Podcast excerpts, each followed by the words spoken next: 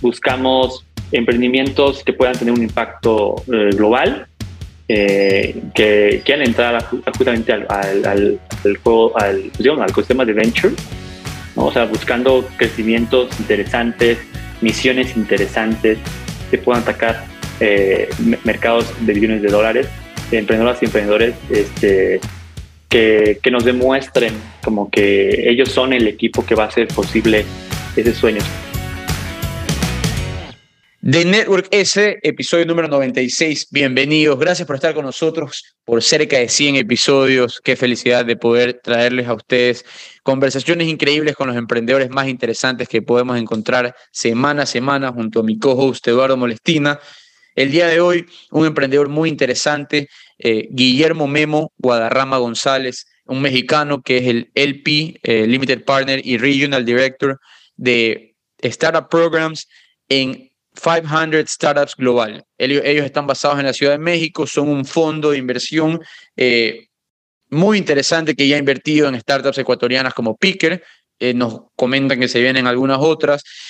Y Memo lo ha vivido todo como emprendedor. Ha creado una compañía, ha sido adquirido por una corporación, ahorita está eh, liderando un programa para otras startups aprendí muchísimo de él, me divertí bastante y le agradezco a Eduardo Molestina por haberlo traído al programa. ¿Qué tal, Doc? ¿Cómo te va? Hola Mario, ¿cómo estás? Feliz, feliz de poder grabar un nuevo episodio. Ya estamos, faltan cuatro para los 100, es increíble eh, este hito. Eh, y definitivamente también le tenemos que agradecer a René, que, a René Lomelí, que me escribió personalmente para encontrarme con, con Memo y, y, decirle que muchísimas gracias Memo porque realmente tuvimos una, una conversación bastante interesante cuando nos conocimos. Para los que no lo conocen, eh, bueno, este es el segundo episodio que tenemos con alguien de 500. Eventualmente tiene que venir Santiago para otro, así que le hacemos el shout out para que se una a otro, a otro episodio con él. Eh, Memo, Memo fue empleado, emprendedor y ahora forma parte de 500. O sea, él pasó por, por todo en 500. Eh, y como tú bien dices, Mario, hablamos acerca de la venta de Auto Chilango, bien parecía Authority, eh, que los que se han escuchado el episodio con Juan Bernardo eh, pro año, deben, ahí le van a sacar bastante relación.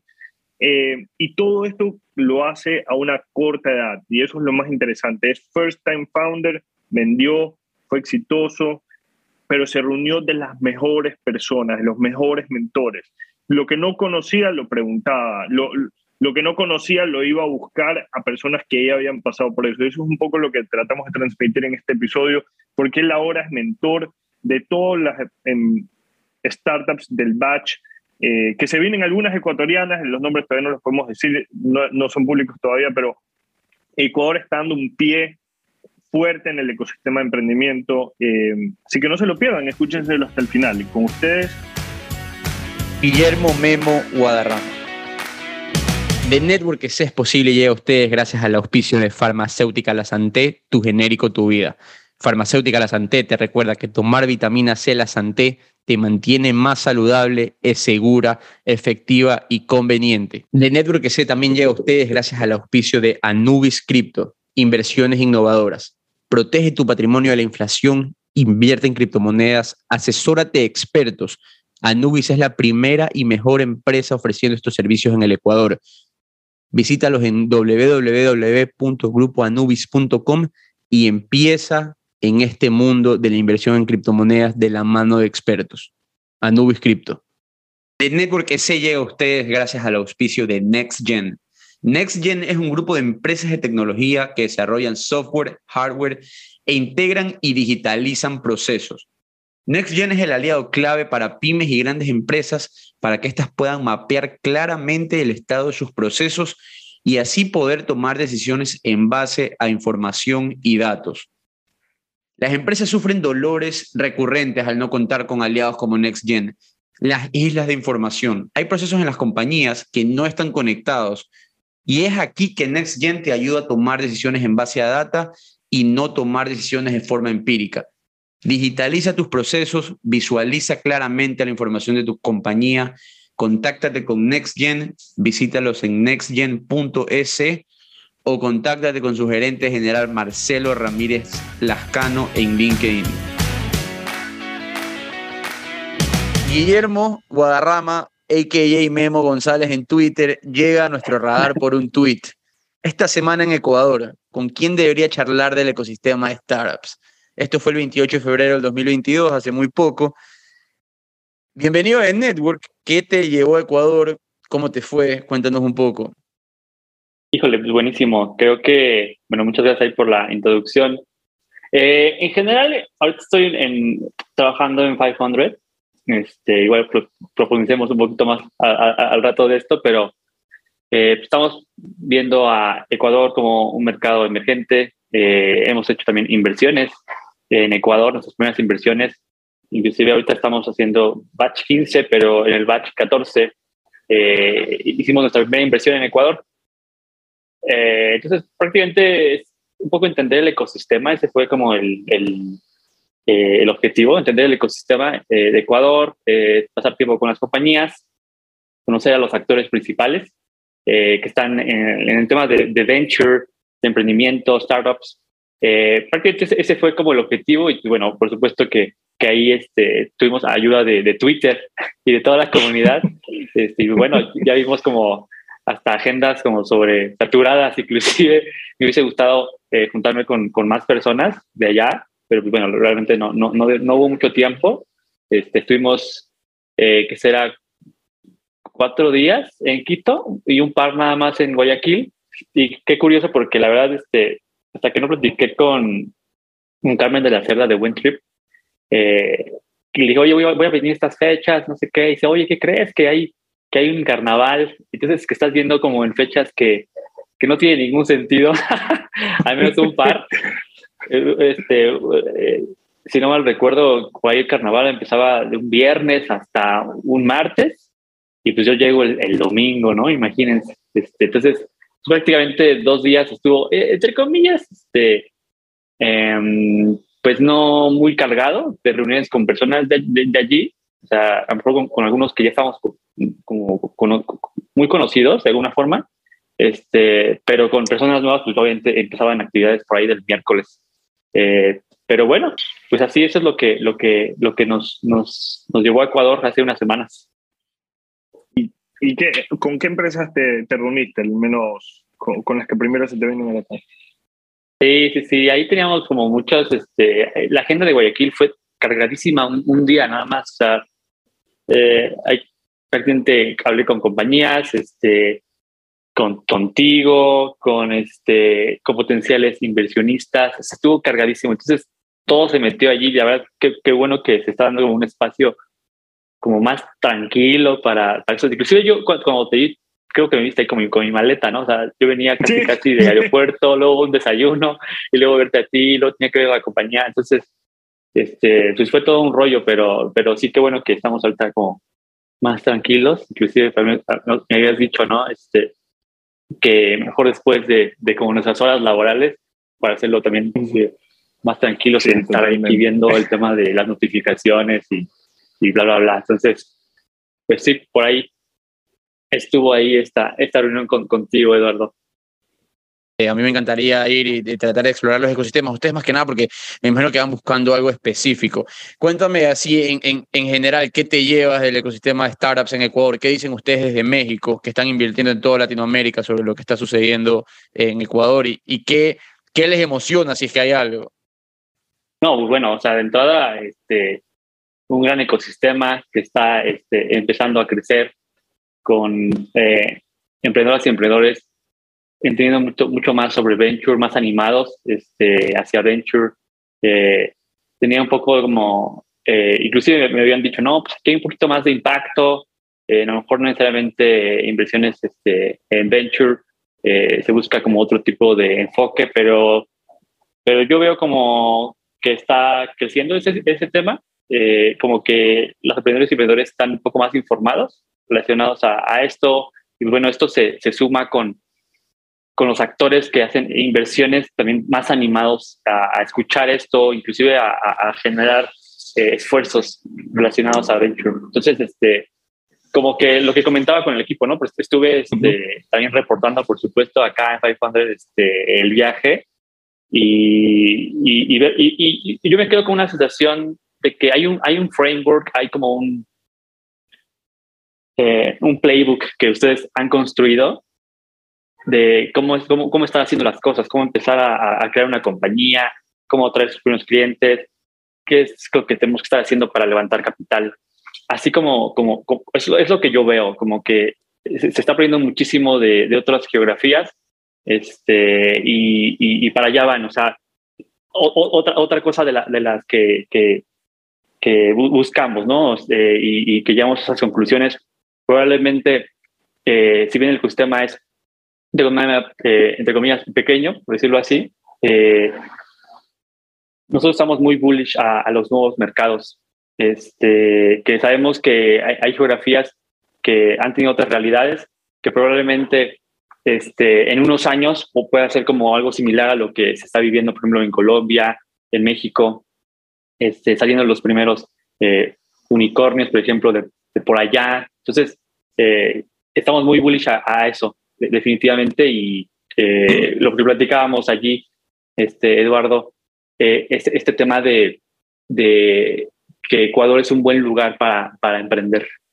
¿no? Porque tiene algunos componentes este, de diferentes como, pues no sé si por decir tipos de mercado en, una, en un solo país, el tema de la moneda, que es este, un, un factor como ventajoso, decir, por decir una palabra, o, o, que puede ayudar muchísimo el tema de, de, la, del, del dólar. Entonces, pues bueno, me, me, llevo como, bueno, nos llevamos en general muy buenas impresiones este, y la verdad también muchos aliados este, para, para empezar como a generar esa, esa, esa relación este, con, con actores como, como ustedes, eh, otras compañías, este, ver cómo podemos en general, en, en general pues hacer algo, algo conjunto.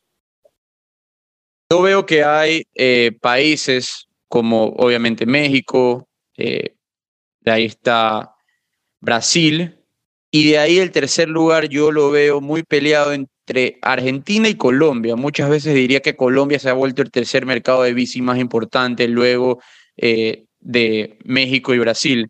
¿Cómo lo ves tú? Y después de eso, obviamente, vienen ya los otros más los países más pequeños, los Ecuador, Perú, Bolivia. Eh, bueno, Uruguay es grande también en tecnología, no sé si en volumen de bici porque es más pequeño, pero cuéntame un poco, un poco de tu framework general de Latinoamérica en, en emprendimiento.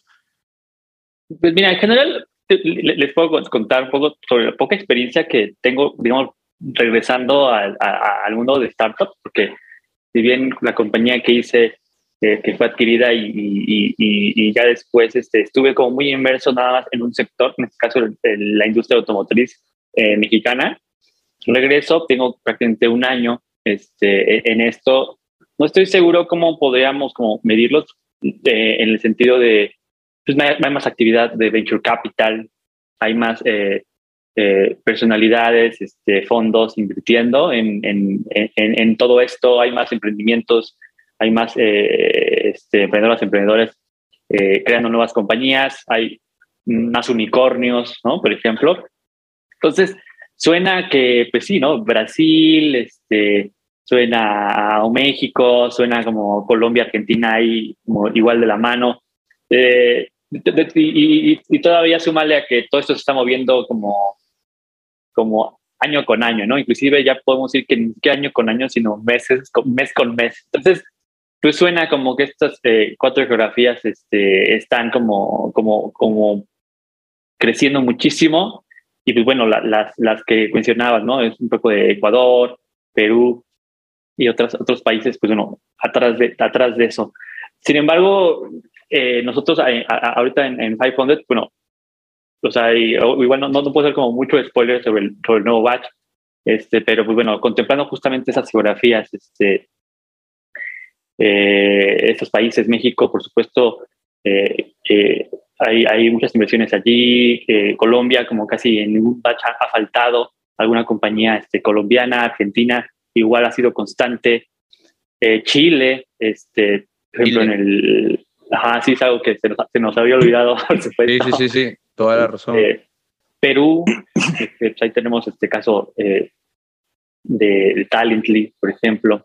Este, pero sí, como que ahí, ahí, allí vamos, ¿no? O sea, digo, no, no, no estoy seguro cómo podríamos medirlo, pero en general se ve, se ve esa tendencia, ¿no? A estas, al menos estas cuatro geografías, inclusive cinco ya, hablando de, como de Brasil, México, Argentina, eh, Chile. Ya, ya, entraremos, ya, entraremos a hablar acerca de, Auto Chilango, que hay una historia increíble.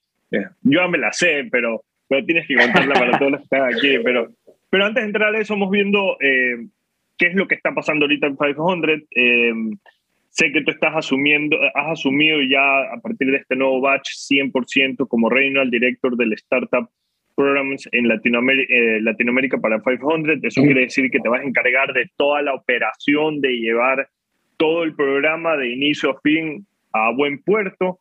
Eh, y René, eh, entiendo yo que ya está pasando un tema más de, de 500 BC, ¿verdad? De, de la parte con, con Santiago. Te, te, explico un poquillo. O sea, sí, ahorita estoy como encargado del programa de startups en, en, en la TAM. Como mi, mi chamba es tratar de dar la mejor experiencia y valor hacia las y los emprendedores en, las, en los que invertimos.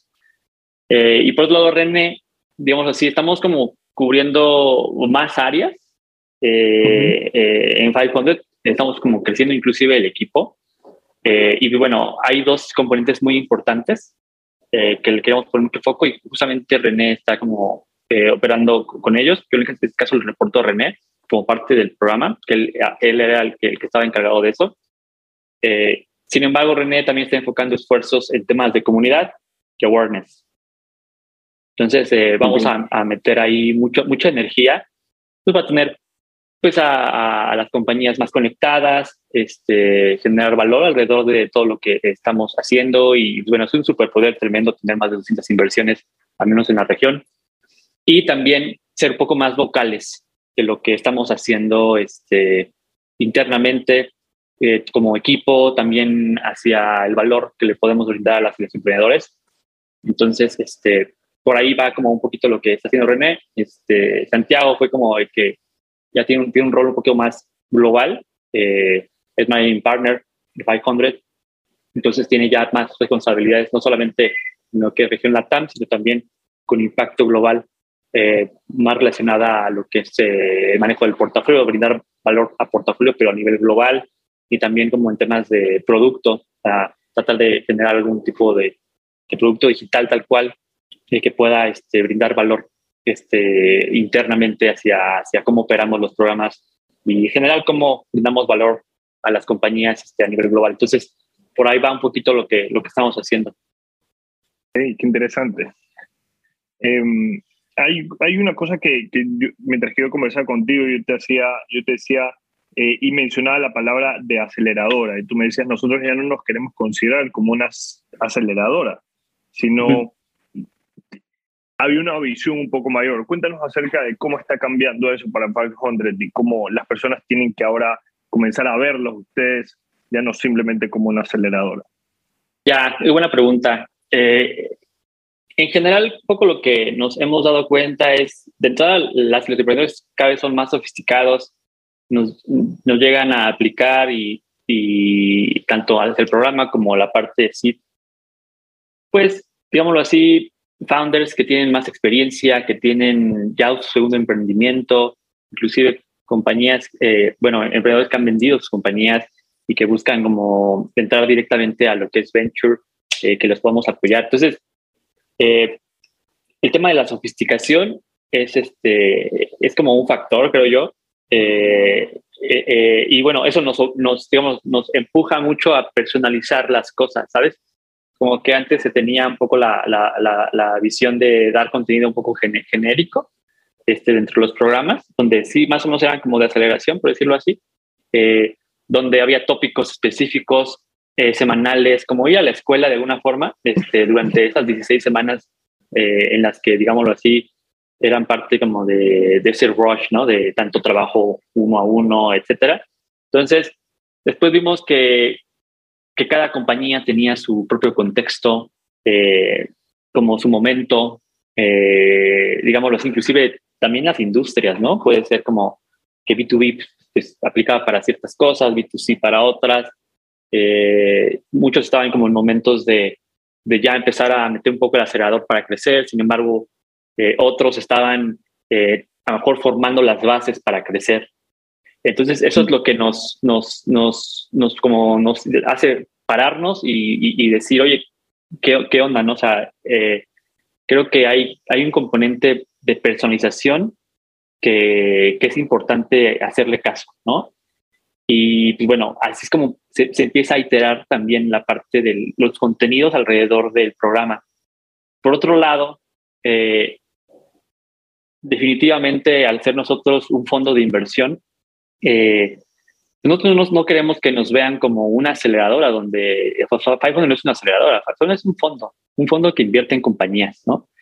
Entonces, un poco como eh, lo que buscamos comunicar alrededor de esto es, ok, el programa es el inicio de nuestra relación, pero es una relación a 10 años, ¿no? A lo mejor eh, va a ser muy intenso ese, esa, inicio de relación durante 16 semanas. Este, y buscamos ser como el que te pueda generar mayor impacto en ese, en ese momento. Y por supuesto también buscamos que sea eh, durante todo el tiempo de vida este, de, de, de, nuestra relación. Sin embargo, al inicio sabemos, sabemos que les podemos dar muchísimo valor. Y es como nuestro compromiso hacia las y los emprendedores en los que invertimos, este, de trabajar codo a codo como mucho tiempo, es como es, ese compromiso este, que, que les brindamos como hacia, hacia, hacia ellos. Entonces, por ahí va como esos, esos cambios, ¿no? Un tema de personalización y por otro lado, nosotros somos un fondo y, este, y no somos un acelerador. Entonces, bueno, ¿cómo se esa idea, perdón, pues cambiamos el nombre a Somos Lucha.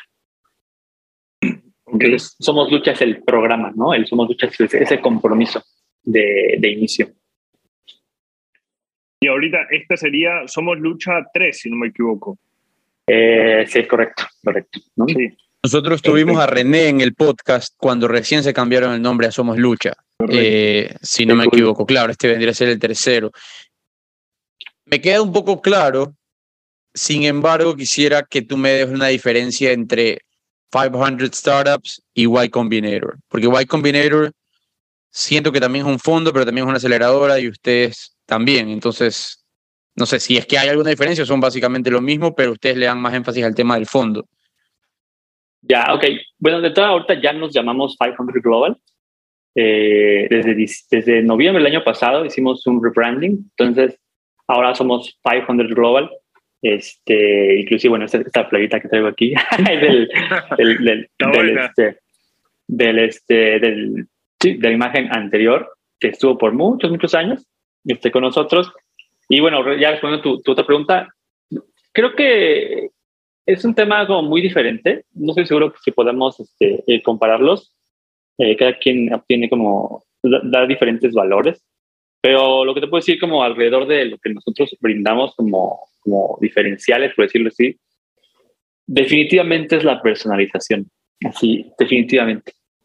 Creo que que alguien del equipo esté tan, tan metido en, en, en, la, en, la, operación de las compañías, dando ese advice tan frecuente eh, y también tan, tan en función del momento que, que, este, que tiene cada una de las compañías eh, es totalmente como de, gran valor. O sea, nosotros para, para, para como aterrizarlo más a, algo muy, muy tangible hacia lo que están escuchando esto y también quisieran como aplicar. de, entrada, eh, asignamos a alguien del equipo, alguien del equipo para que trabaje con ustedes eh, dos veces a la semana durante esas 16 semanas y que sea, sea como, pues miren, o sea, según el feedback que de, los, de los founders, como casi casi alguien del mismo equipo, ¿saben? Como que se siente parte de ese equipo. Eh, eso es como, como algo súper interesante. O sea, en general, esas 200, más de 200 inversiones que se han hecho en la región, eh, o sea, todo, todo ese know-how, como que lo consolidamos en las personas y lo empujamos hacia, hacia las compañías nuevas. Entonces, errores o aciertos que han cometido emprendimientos de baches pasados o de años pasados, bueno, si aplican, por supuesto, los compartimos en las nuevas este, compañías, ¿sabes? Entonces, creo que eso es un componente, el acompañamiento personalizado. Eh, Otro tema también importante, que creo somos muy, muy fuertes, es el tema de mentores. Eh, nosotros tenemos una red global de, mentores eh, que, vamos así, hablan de cualquier tópico, ¿no? Sin embargo, somos muy buenos en la TAM. Entonces, los mentores tenemos, o sea, vaya, es, es difícil tal vez poder entender los contextos de Latinoamérica cuando no tienes a lo mejor mentores especializados allí. Correcto. Entonces, eh, eso es súper importante. Eh, que pues, lo que lo que decía, ¿no? a lo mejor ese tema de, de, Ecuador, de la moneda, pues, probablemente alguien que esté localmente lo va a saber, ¿no? Y vas a poder hacer experimentos aquí eh, o en México que tiene particularidades en temas de cultura, en temas regulatorios, pues sí, en temas de cómo operan en general las compañías de diferentes localidades, si quieren regionalizar en Latinoamérica, pues tenemos ahí un buen brazo, ¿no? O sea, de entrada nosotros como equipo, que lo vivimos partiendo todos los días, pero también ese brazo, brazo de mentores alrededor de eso. E igual, o sea, poco como hablando un poco de contenidos, igual buscamos que personalidades importantes del ecosistema platiquen con las compañías, este, y pues bueno, también en general conexiones con, con fondos de la región, que, tienen un poquito el contexto, etcétera, ¿no? Obviamente, pues esto adicional a los temas globales. Entonces, por ahí va un poquito como el, el diferencial. Sé que, sé que están abriendo ya las nuevas, eh, para el nuevo batch, sé que están ya, ya en la, digamos, cualquier persona ya podría comenzar a aplicar. Eh, ¿Qué es lo que ustedes están buscando ahorita para el siguiente batch? O sea, en, temas de, compañías, ¿qué compañías quieren, quieren que apliquen? ¿Cuáles son las que, el tipo de compañías que ustedes ven que más impacto van a causar hoy en día? Uf, es una muy buena pregunta. Realmente es, una pregunta muy común y yo creo que no necesariamente estamos atados a, a un tipo de, de industria, ¿no?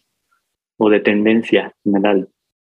Eh, si vemos este, oportunidades en fintech, si vemos oportunidades este, en SaaS, o sea, no tenemos como algún tema. Eh, en general no tenemos, somos, de, tesis agnóstica y no hay alguna preferencia en particular. Eh, obviamente nos gustan algunas tendencias, este, ya no, no, puedo decir muchas cosas, pero cosas nuevas que han, que han salido al lado de, de cripto, pues por ejemplo, también han sido como cosas que hemos, hemos visto. Eh, creación de contenidos, por ejemplo, el batch pasado tuvimos este, inversión en un par de compañías que hacían esto, eh, pero no hay como alguna tendencia en particular, más bien buscamos eh, emprendimientos que puedan tener un impacto global, que quieran entrar justamente al, al, al, juego, al, pues, al ecosistema de venture, o sea, buscando crecimientos interesantes, misiones interesantes, que puedan atacar eh, mercados de billones de dólares, de miles de millones de dólares. Eso para nosotros es interesante. Y por supuesto también emprendedoras y emprendedores este, que, que nos demuestren como que ellos son el equipo que va a hacer posible ese sueño. Entonces creo que eh, buscamos, creo, en, en resumen, buenos equipos, eh, con, en, mercados como súper interesantes, pero también apalancados de alguna manera de soluciones que se necesiten mucho en la, en la región. Entonces, este, así como lo puedo resumir en, en, en, en estos tres conceptos. Tú estás en, eh, bueno, ustedes en general en 500 Latinoamérica, eh, en la oficina de México, están en la situación privilegiada de que están en la ciudad, que están en el país donde todas las startups latinoamericanas quieren ir, todas las startups latinoamericanas quieren conquistar México de alguna forma u otra. ¿Cuáles son por ahí los desafíos que tú ves de compañías de fuera de México que, que van a México a tratar de abrir mercado? Pero México es gigantesco, se puede quemar mucho dinero, se puede desconcentrar de otros mercados donde, donde son más fuertes. ¿Qué, ¿Qué estás viendo ahí? Porque justamente vemos bastantes startups ecuatorianas que están dando este salto ahora. Uh, sí, definitivamente. ¿eh? Y en el batch actual, un gran porcentaje de ellas, eh, como que lo primero que me dijeron en esas entrevistas eh, de diagnóstico es yo quiero entrar a México, ¿sabes? Entonces, este, es totalmente como una tendencia. Y, un poquito como lo que, lo que veo y platicando con las compañías en, en, estas, este, en estos meses, pues, uy, es que hay muchos desafíos, pero a ver, el que más me resuena ahorita definitivamente es el, el, el la solución local no aplica a México. O sea, ¿saben? La, solución del país no necesariamente aplica a, a, a, este, a lo que estamos hablando de México. Entonces, ese es, ese es como uno de los problemas, como que el, el que se dan cuenta de que el producto no, no, no, va, no, va a no va a funcionar exactamente como lo tenían pensado, porque hay otro tipo de casos de uso, hay otro tipo de, de formas de utilizar el producto, de cómo se soluciona actualmente este, ese problema eh, en, en, el país. Esa es como una de las cosas súper claras que, que, veo y que dicen, oye, pues es que, ¿qué hago? No? O sea, tengo que este, cambiar mi foco, creación de producto, tengo que empezar con lo que tengo y tal vez el mercado eh, cambiarlo, mi, mi buyer persona va a ser diferente. Que ese es creo el otro, el otro, el otro, este, el otro problema que a lo mejor que veo es el segmento, como que el buyer persona que, que tienen en, en, el, en, en, otro país no es el mismo que, que está en México. Entonces eso ese es otro problema, ¿no? Porque también impacta muchísimo a, a, a, al producto, por supuesto, ¿no? Entonces, este, es un tema de tratar de, de generar de alguna forma soluciones más, no sé si genéricas o, o, o regionales, eh, algo como que, que, es lo que, lo que he visto, este otro problema. Entonces, llámese, número uno, entender el contexto del país, que no necesariamente es el mismo, el tema de cómo solucionan las, las cosas, el tema de, de, del buyer persona este, y ese, ese, ese enfoque. Yo creo que son las principales. Eh, obviamente hay otros temas, ¿no? Donde está la urgencia de, de, ir a México y, pues, bueno, el tema regulatorio, el tema este, inclusive de creación de, de entidades, cómo lo hago, dónde me, cuándo me conviene crear una nueva compañía, este, un holding, o sea, en, qué casos son los, los que son, este, que realmente tengo que crear una compañía en, en, en, en México. Entonces, ese es otro, otro problema eh, que he visto, pero creo yo el tema de, de del contexto del mercado y, este, y vaya persona, por supuesto. Y, y, así como tú dices, creo que le, le pasa a todos eh, que en el deck, cuando hablan con inversionistas o con fondos, siempre dicen quiero conquistar México, ¿no? Si no es México, es Brasil, eh, siempre va primero México, luego Brasil. Pero hay otros mercados que muchas personas no se dan cuenta que no están siendo atendidos y que en su en la suma completa puede ser un mercado lo suficientemente, o sea, puede ser realmente un mercado lo suficientemente atractivo para inversionistas usted es el momento en el que una empresa, una startup eh, aplica a 500 y les dan esa tesis de expansión. Bueno, vamos a conquistar Ecuador, nos vamos a México, vamos a conquistar Colombia, nos vamos a México. Eh, en algún momento ustedes pueden recomendar, tal vez México no sea el mercado para tu producto. Tal vez tienes que comenzar a ver Centroamérica, tal vez o también tienes que irte tal vez al sur, ¿no? A conquistar Chile, Argentina. ¿Cómo ustedes se sientan y ayudan a que, la, a que los fundadores cambien ese chip en caso de que lo tengan que hacer? Yo creo que no necesariamente lo, lo, lo, hacemos. Este, creo que tiene que ver mucho más con, tal vez con fundraising. O sea, si buscamos que la compañía esté, porque así lo, así lo hacemos, o sea, tenemos mucha, mucho ímpetu de, de, de que las compañías levanten capital. Inclusive hemos visto mucha esa tendencia, mejor parecería obvia, pero, pero donde se busca acelerar lo más pronto posible, atacar nuevas geografías, crecer.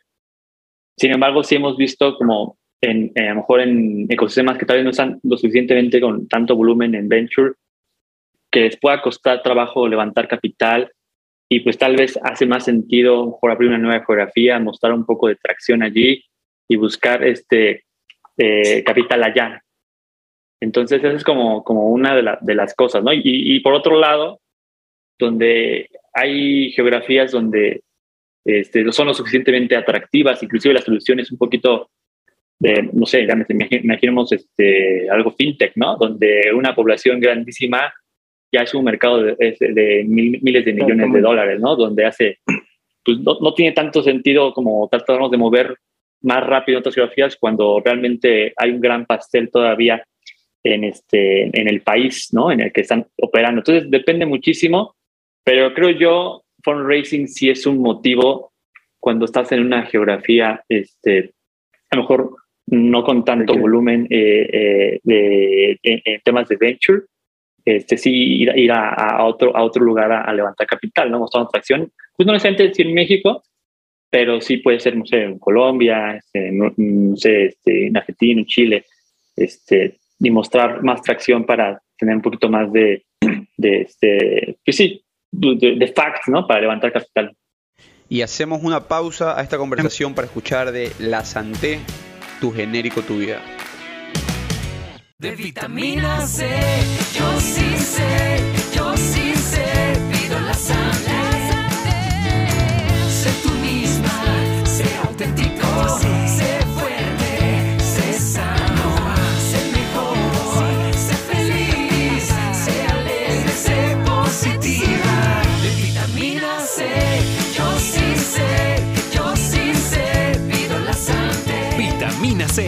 la Santé, tu genérico, tu vida.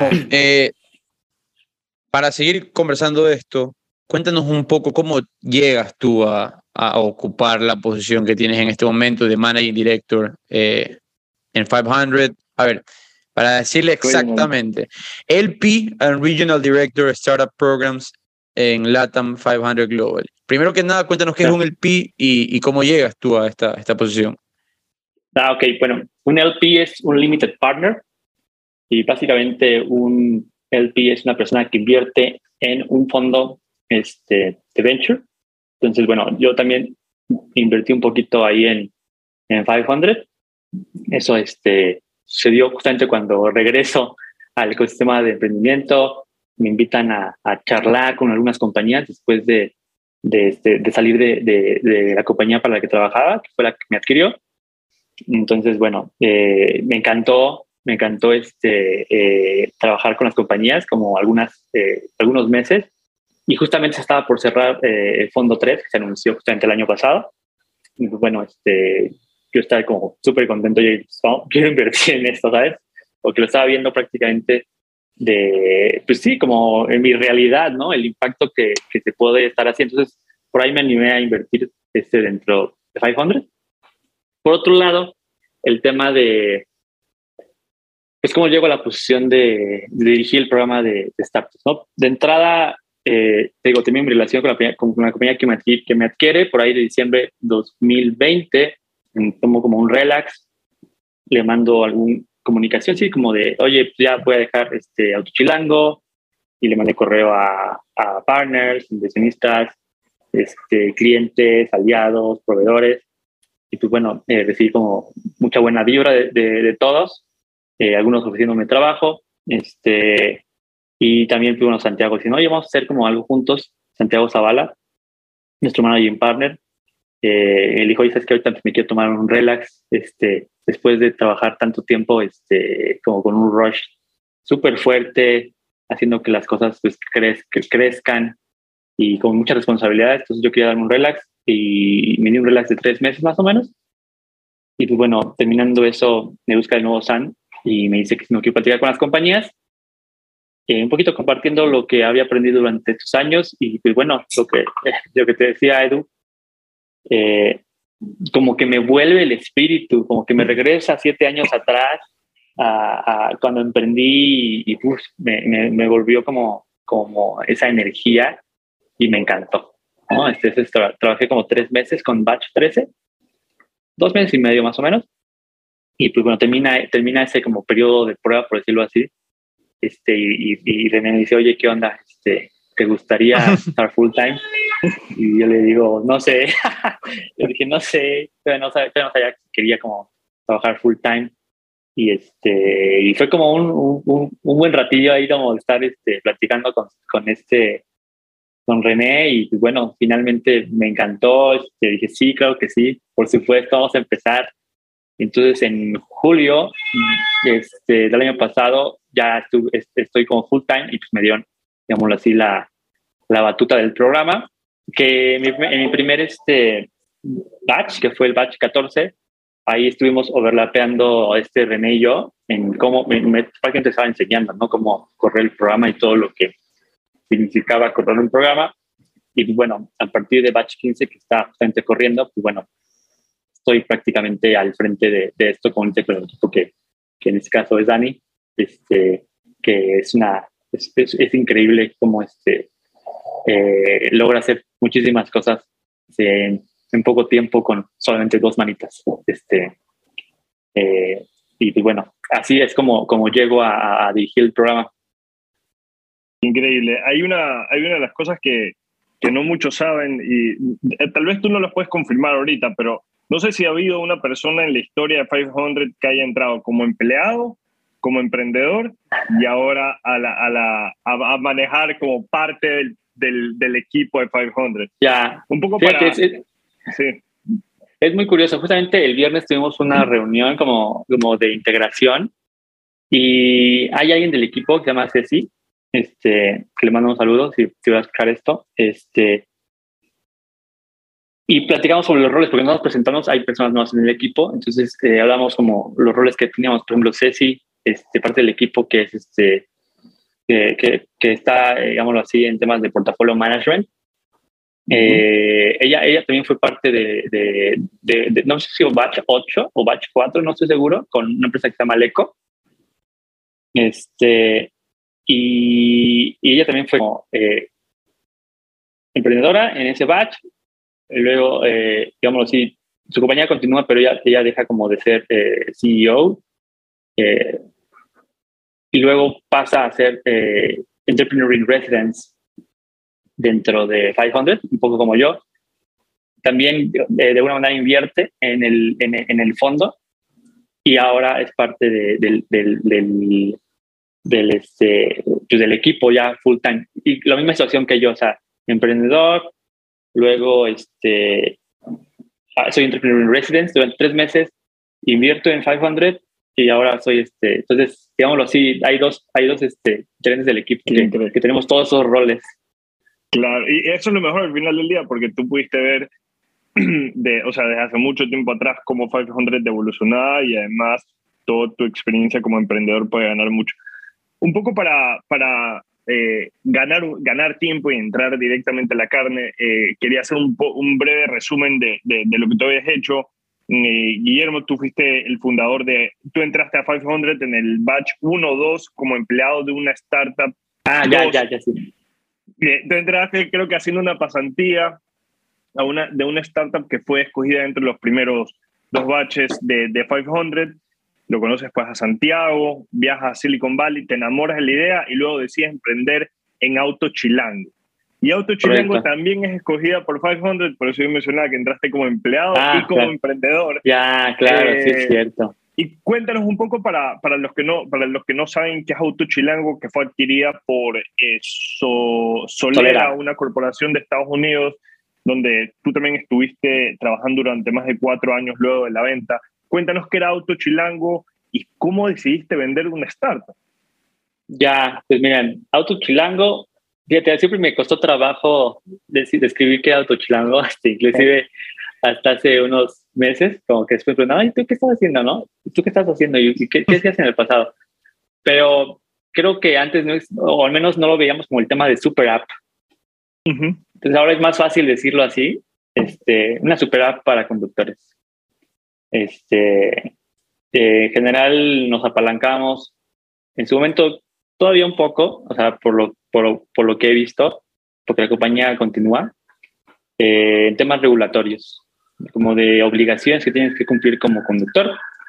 Eh, y pues bueno, damos información relacionada a, ya se imaginarán, lo que es el pico y placa, aquí en México llamamos hoy no circula, eh, el tema de las multas, el tema de los impuestos, el tema de verificaciones vehiculares.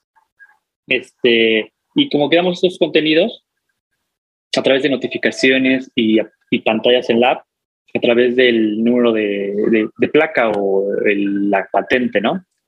Nos conectábamos eh, bueno, y supongo que todavía a sistemas eh, de gobierno y jalamos esa info a través de APIs o convenios con, con gobiernos que nos brindan esa información y pues, bueno, lo pintábamos ahí. Y eso era como el gran pretexto para generar engagement, que los usuarios consumían información de valor y este, ser un canal comercial, ¿no? Que donde había servicios relacionados a lo que tiene que ver la industria automotriz este, y conductores por otro lado. Entonces, era una especie de conexión de alguna manera a través de contenidos y engagement. Entonces, no sé si eh, este, con esto quedó un poco claro o mejor le decimos super app de vehículos. Que- que- quedó, quedó claro, pero quedó claro también porque eh, ahora hay, una- hay una compañía ecuatoriana que se llama Authority, que básicamente es una super app para tu vehículo que, eh, que justamente está ganando bastante tracción, pasó por Techstars Tel Aviv, está eh, ingresando a México, el, el cofundador de la compañía lo tuvimos en el podcast Juan Bernardo Proaño y definitivamente hay mercado porque tú pasaste por, o sea, tú creaste una compañía similar, la vendiste, ¿quién te compró y cómo se da este approach de, de que alguien quiera comprar este tipo de compañía? ¿Para qué? ¿Con qué fin? Uf, es buenísimo. Hablé justamente con Juan Bernardo y con Guillermo, Ah, sus cofounders. Vinieron a. México la semana pasada, entonces estuvimos platicando Sí, un sí. ratillo. Este, muchas gracias. Creo que fue, fuiste Pedrito, por, por tu lado, ¿no? Sí, Entonces, este, sí, eh, estuvimos la semana pasada y bueno, en general, creo que suena como que hay muchos carros en Latinoamérica, ¿no? o sea, es un mercado gi- gigantesco, o sea, inclusive, o sea, al menos en, en, en lo que es México, estamos hablando de 30 millones de autos, y lo que es área metropolitana, que es Ciudad de México y algunos eh, estados, no, provincias aledañas, estamos hablando de 10 millones. Entonces, eh, suena, suena a un mercado, bueno, no, no suena, es un mercado tremendo porque tú no estás hablando de una solución eh, de, de 10 millones de autos, ¿no? Estás hablando de cuál es el ticket promedio alrededor del ciclo de vida del auto. Y entonces ahí estás hablando de que hay un seguro colgando en el auto, ahí estás hablando de servicios mecánicos, ahí estás hablando de obligaciones con gobierno, ahí estás hablando de mantenimientos. Entonces, pues es un mercado billion, inclusive en, en, en, en, una, en una geografía pequeña, ¿no? Como lo que es, entre comillas, Ciudad de México, ¿no? Entonces, eh, por eso es que es muy atractivo todo lo que es la industria automotriz, porque un pedacito de ese pastel es muy grande. Entonces, este, por ahí va. Entonces, respondiendo a tu otra pregunta del tema de la adquisición, ¿no? Eh, esta empresa solera, basada en, en Dallas, en, tenía una estrategia 2020, o sea, todo esto sucede en 2017, ¿no? Finales, bueno, finales 2016, inicios 2017, pero las inversiones inician como finales 2015, tal vez.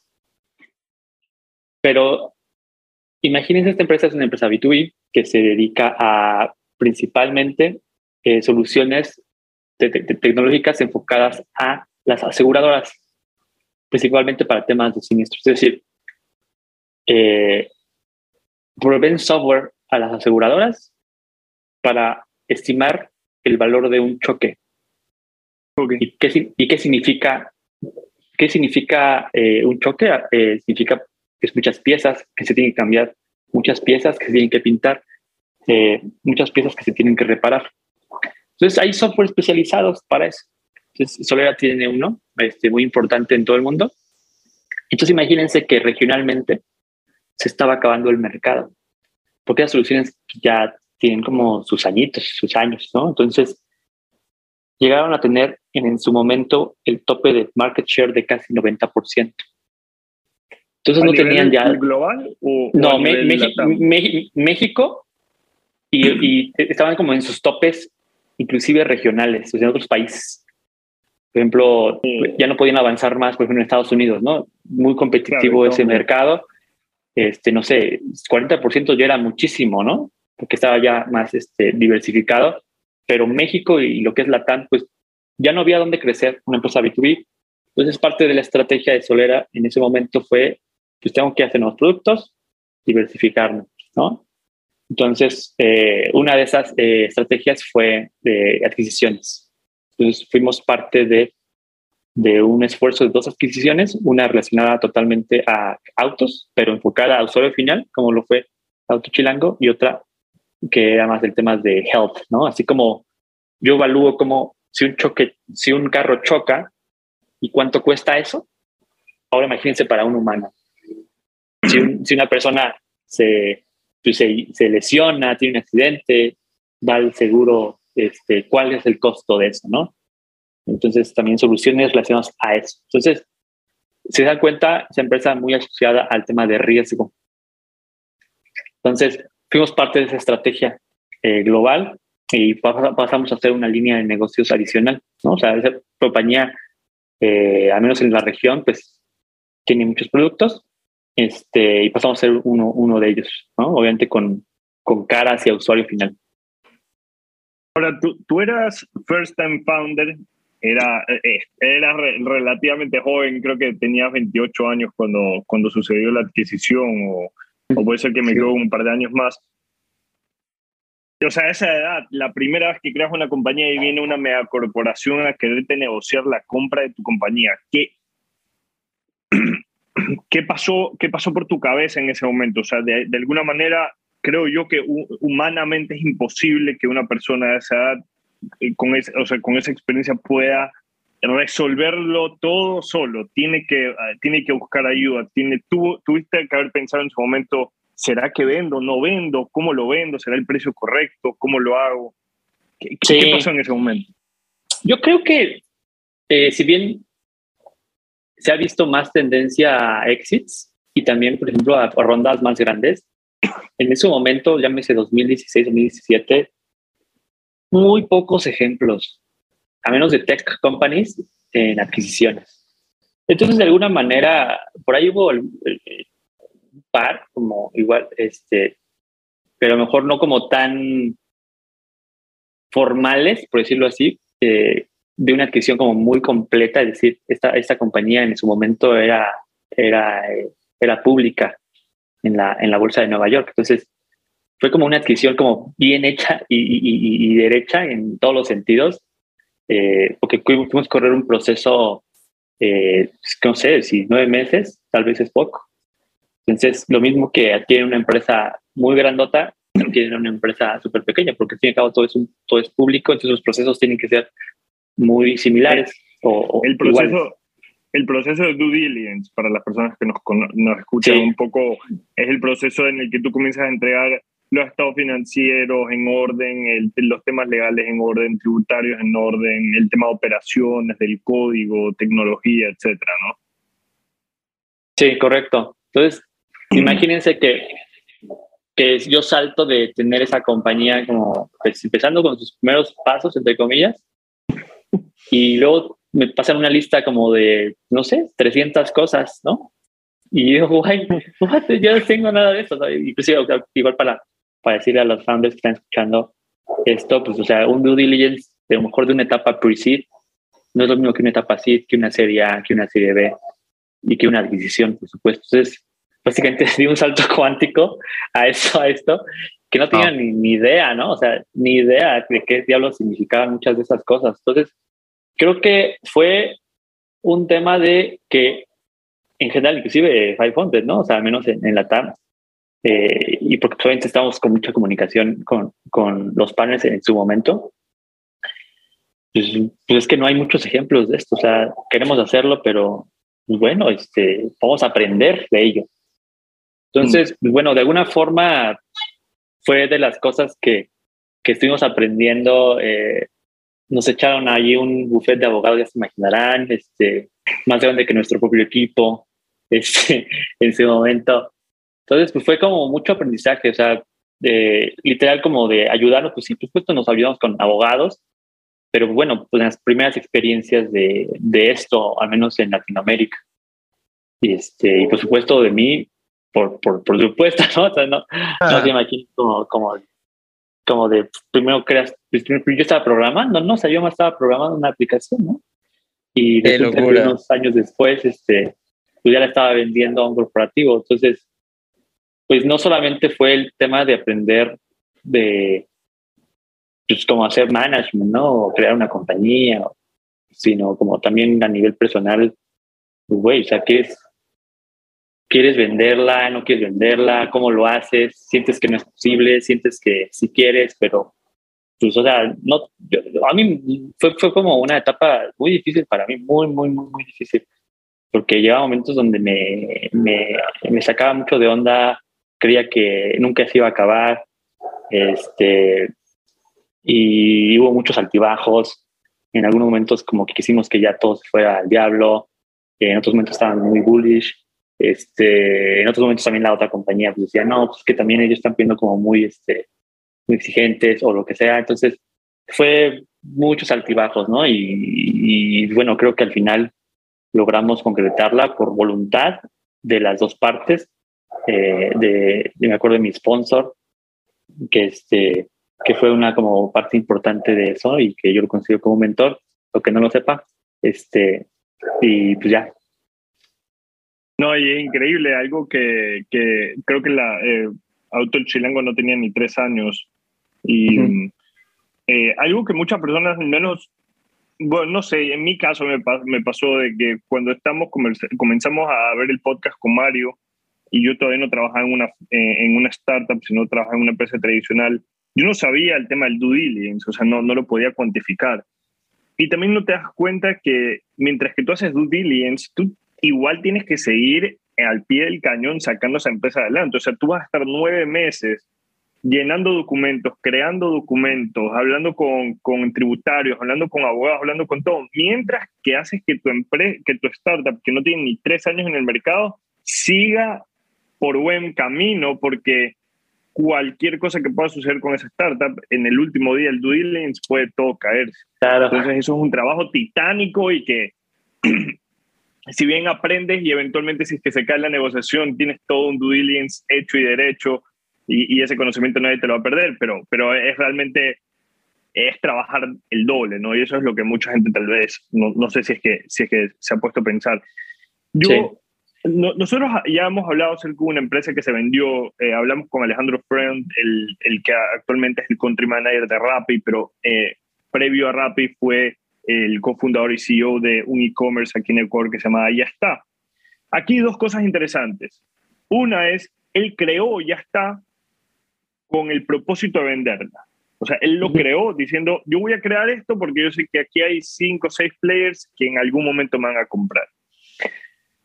Eso es uno, eso es un dato interesante. Y el otro dato fue que yo le hice una pregunta a él, ¿cómo comunicas a tus empleados eh, que vas a vender la compañía? Que eventualmente muchos de ellos seguirán trabajando para la compañía, pero otros hay que ver si es que siguen trabajando, tal vez si, si, si simplemente pierden ese espíritu emprendedor y, dicen, ok, esto no es lo que a mí me gusta y se van.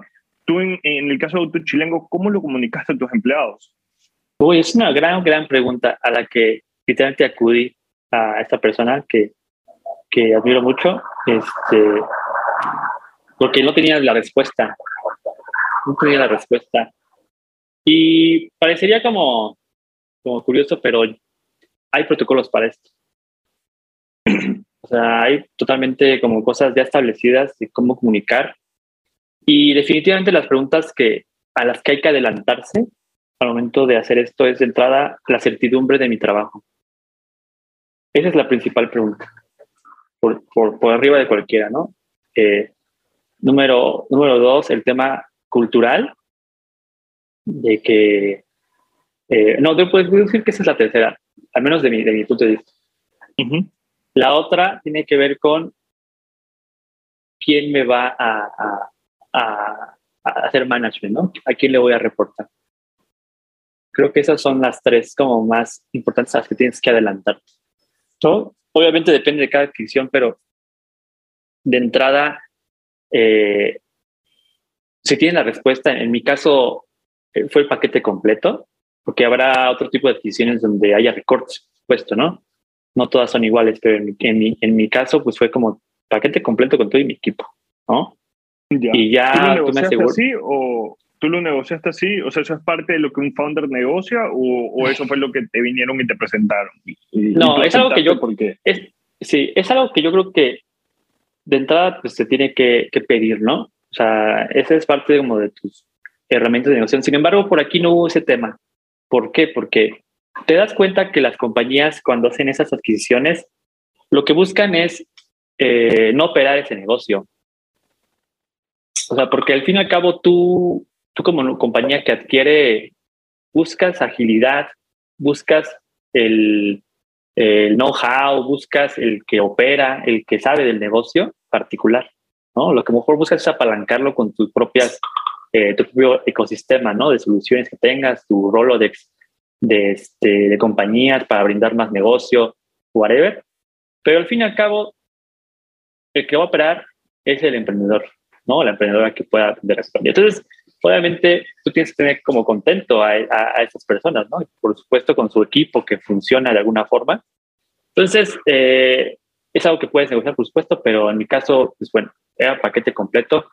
Y por supuesto, obviamente, ahí con los componentes de salario y todo eso que tienes que negociar, ¿no? Para que estén en una buena posición. Pero este, ese es como, como otro tema.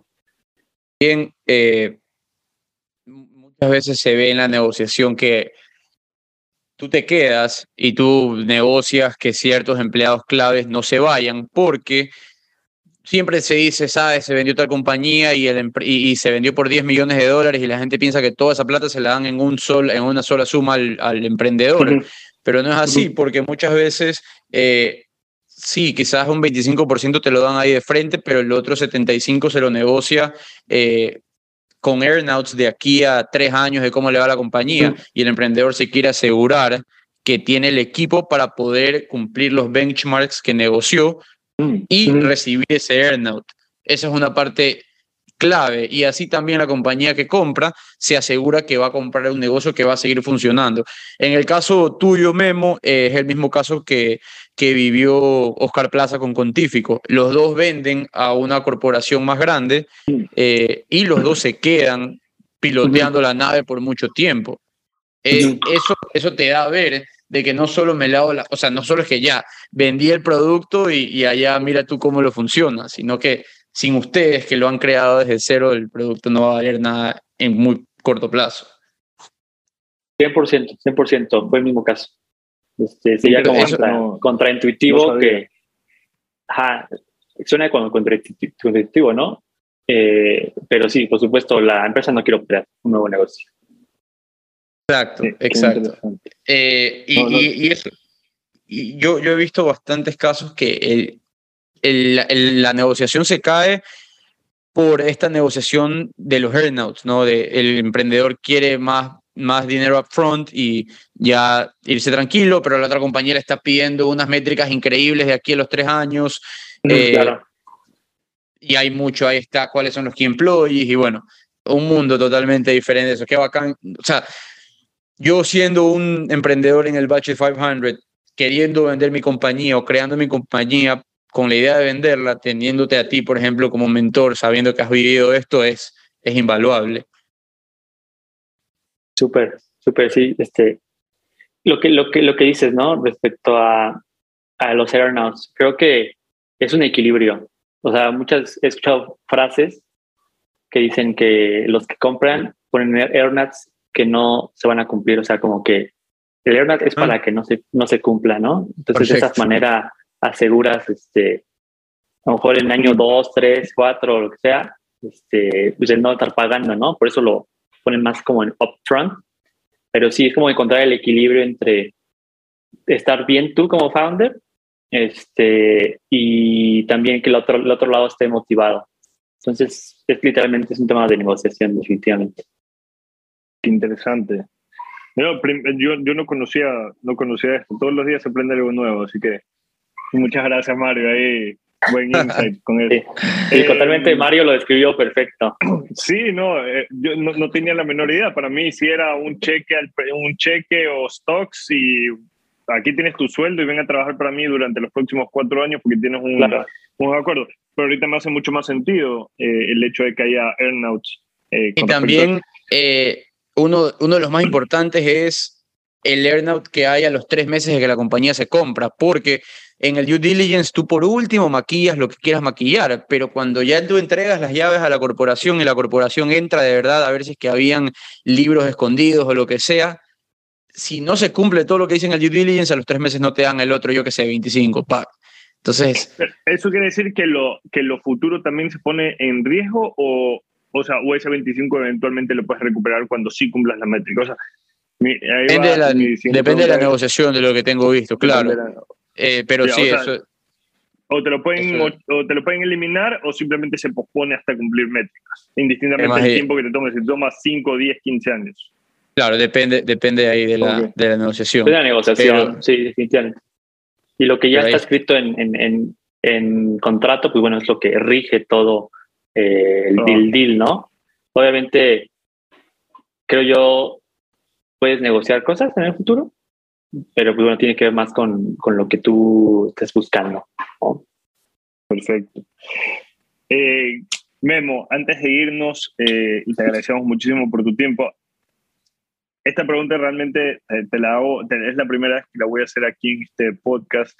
Si, si te parece muy, muy, muy, digamos, inmadura tal vez, o, o- o no me la respondas, pero simplemente quiero saber es, con toda la experiencia que tú has ganado ahorita, desde que empezaste Autochilango, la vendiste, eh, te tomaste el año sabático, comenzaste a ayudar a startups y, y ahora eres parte de 500, pero todavía no logra, todavía no has vuelto a emprender.